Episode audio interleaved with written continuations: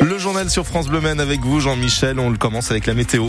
Autant n'emporte la bruine ce matin avec joli. un ciel très nuageux, la formation de brouillard localisé, le tout dans une grande douceur, déjà 10 degrés au Mans.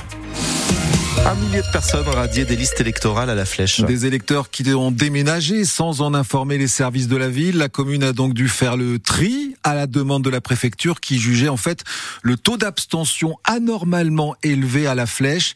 Nathalie Cormier est responsable du service citoyenneté à la mairie. Pour être radié, en fait, il faut que le facteur vérifie que c'est bien le nom de l'usager qui est sur la boîte aux lettres. Si ce n'est pas le cas, il nous retourne donc les cartes d'électeurs ou les propagandes et nous enregistrons dans le service tous ces retours. À partir de trois retours de cartes, nous pouvons radier l'électeur. Donc on a on a sorti 1100 noms de personnes qui devaient se réinscrire correctement.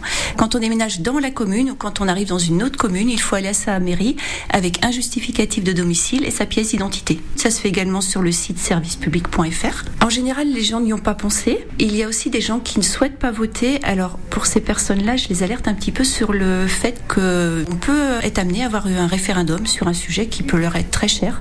Et s'ils ne sont pas inscrits sur les listes électorales, ils ne pourront pas voter à ce référendum. On encourage les gens à s'inscrire pour voter le jour où ils le voudront. Et il faut le faire le nécessaire avant le 1er mai si vous souhaitez euh, voter, notamment aux élections européennes du 9 juin. Vous avez toutes les explications sur francebleu.fr et sur l'appli ici. Ils se rassemblent cet après-midi à 14h30 devant le centre hospitalier du Mans, les personnels des urgences en grève illimitée à partir d'aujourd'hui. Ils dénoncent les mauvaises conditions d'accueil des patients dans leurs services, notamment ceux atteints de troubles psychiatriques en partie qui n'ont pas de, de place pour euh, les accueillir à l'EPSM d'Alonne. Le nécessaire a été prévu pour que les urgences fonctionnent tout de même normalement pendant cette grève.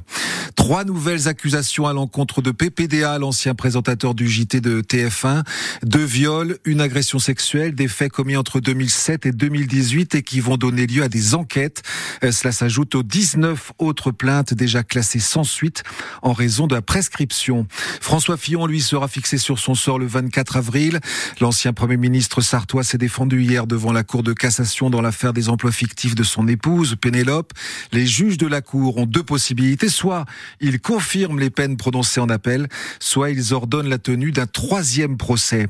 Un bilan largement positif pour la SNCF en 2023. 1 milliard 300 millions de bénéfices nets, bénéfices deux fois moins importants qu'en 2022, mais positif tout de même pour la troisième année consécutive, euh, grâce à la fréquentation en hausse dans les TGV et les TER. Euh, malgré cela, les prix des billets vont quand même augmenter de 2,6% cette année. Eux aussi vont augmenter les tarifs bancaires, plus 3% par rapport à l'an dernier. Commander une carte bleue coûtera également 2% de plus en moyenne. Les gendarmes poursuivent leurs opérations contre le trafic de stupéfiants et la délinquance en Sarthe.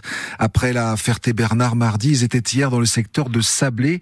80 gendarmes avec un hélicoptère en appui. La dernière ligne droite avant les JO de Paris. Oui, c'est dans cinq mois déjà des, les- des JO qui euh, vont se dérouler donc à partir du mois de juillet. Et Emmanuel Macron inaugure aujourd'hui le village olympique à Saint-Denis. Il accueillera plus de 14 000 athlètes avec leur staff, les JO, qui ont inspiré une semaine sportive pour les jeunes de la Ferté-Bernard, une semaine olympique pour découvrir les différentes disciplines des Jeux, Nicolas Georgeot. En garde Aujourd'hui, c'est escrime. Dans le dojo, ils sont 20 enfants sur les tapis bleus et après un bon échauffement, Donc on commence par les sauts de grenouille. ils enfilent le casque, le plastron et s'arment du fleuret. Donc là je suis en garde, je tiens mon fleuret de la main droite, c'est mon pied droit qui est devant aussi. La fente, je savais déjà. La garde aussi. Le tactique, là, je savais vraiment pas qu'il existait euh, un truc euh, mémoire pour euh, comment avancer, quoi. C'est un des 12 sports à découvrir lors de cette semaine olympique. Mathieu Cholet est éducateur sportif à la ville de la Ferté-Bernard. Ça permet de connaître le principe, les règles du jeu pour pouvoir peut-être mieux comprendre et, et avoir envie peut-être de les suivre à la télé ou en, en vrai pour ceux qui auront la chance d'y aller. Pour les enfants, c'est un moyen d'apprendre à connaître ces disciplines.